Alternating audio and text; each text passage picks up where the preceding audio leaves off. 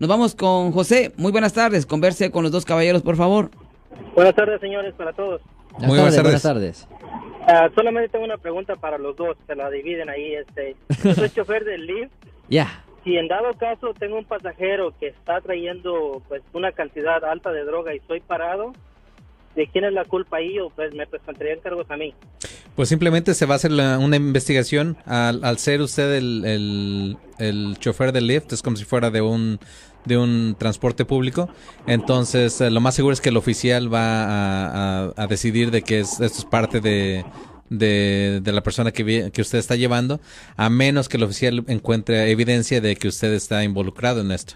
Yo quiero, yo quiero, yo quiero. Ah, mencionar una cosa también, y esto yo lo he dicho en el pasado y repetir una persona que es, uh, que es conductor de Lyft o Uber o lo que sea, usted puede poner cámara en el vehículo, ¿me entiende? Y es perfectamente legal, simplemente tenga un rótulo que dice que, hey, usted está en cámara, así eso elimina la expectación de privacidad. Ya con un rótulo diciendo que lo está, está grabando los pasajeros, esto lo cubre a usted. Y no solo porque la persona está usando drogas o lo que sea, pero lo puede cubrir por un montonazo de problemas que le pueden pasar a una persona que es conductor. Abogado, eh, oficial de la Patrulla de Caminos pero eh, a veces hay un trato entre la persona y la policía. Eh, por ejemplo, que José es el conductor de, de Lyft y yo soy el que lleva la, droga, al, yo le digo, bueno, mire, yo quiero colaborar, pero ustedes me, eh, qué protección me dan o qué lo que qué beneficio tengo yo y yo involucro a José como chofer, que él es el que eh, me está llevando y todo eso, incluso eh, y José ni siquiera sabe de, qué es lo que yo llevaba. José, oh, José, ok. No, entonces simplemente en ese caso, digo, la primero, lo primero que se va a hacer va a ser la investigación, Si vemos que la, el, el chofer, que sería el que es, puede que sea la víctima, ¿verdad? Entonces vamos a ver cómo lo podemos ayudar para que no nos no, salga perjudicado. Exacto. Pero al mismo tiempo pues, vamos a hacer una investigación. Y, obviamente y obviamente si la investigación ¿Qué, dice, ¿Qué dice José? ¿Qué dice José? Digo, excelente programa, qué bueno que tiene las dos partes ahí. Muchas gracias, muchas gracias. Y obviamente si la investigación de la policía ah, les hace pensar que el chofer tenía algo que pues ahí es cuando nosotros entramos, el otro lado. En efecto, nosotros, obviamente, ah, si le presentan los cargos, la oficina va a la corte, los abogados entregan declaraciones de no culpable, se ordena copias del reporte de la policía y cualquier otra evidencia física que ellos tengan.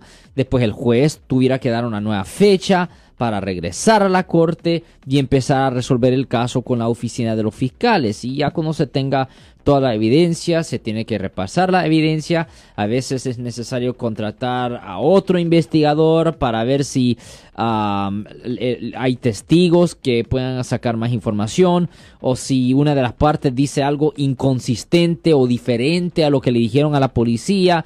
Pero a cierto punto, ah, una de dos cosas tiene que pasar en un caso criminal.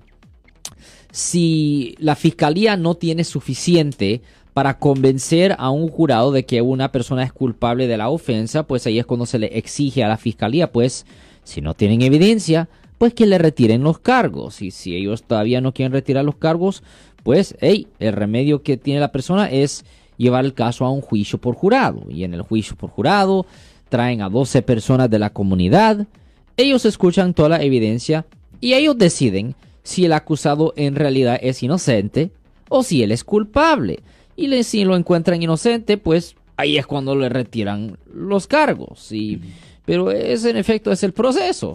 Yo soy el abogado Alexander Cross. Nosotros somos abogados de defensa criminal. Le ayudamos a las personas que han sido arrestadas y acusadas por haber cometido delitos. Si alguien en su familia o si un amigo suyo ha sido arrestado o acusado, llámanos para hacer una cita gratis. Llámenos para hacer una cita. Ese número es el 1 800 530 1800. Estamos aquí en toda la área de la Bahía.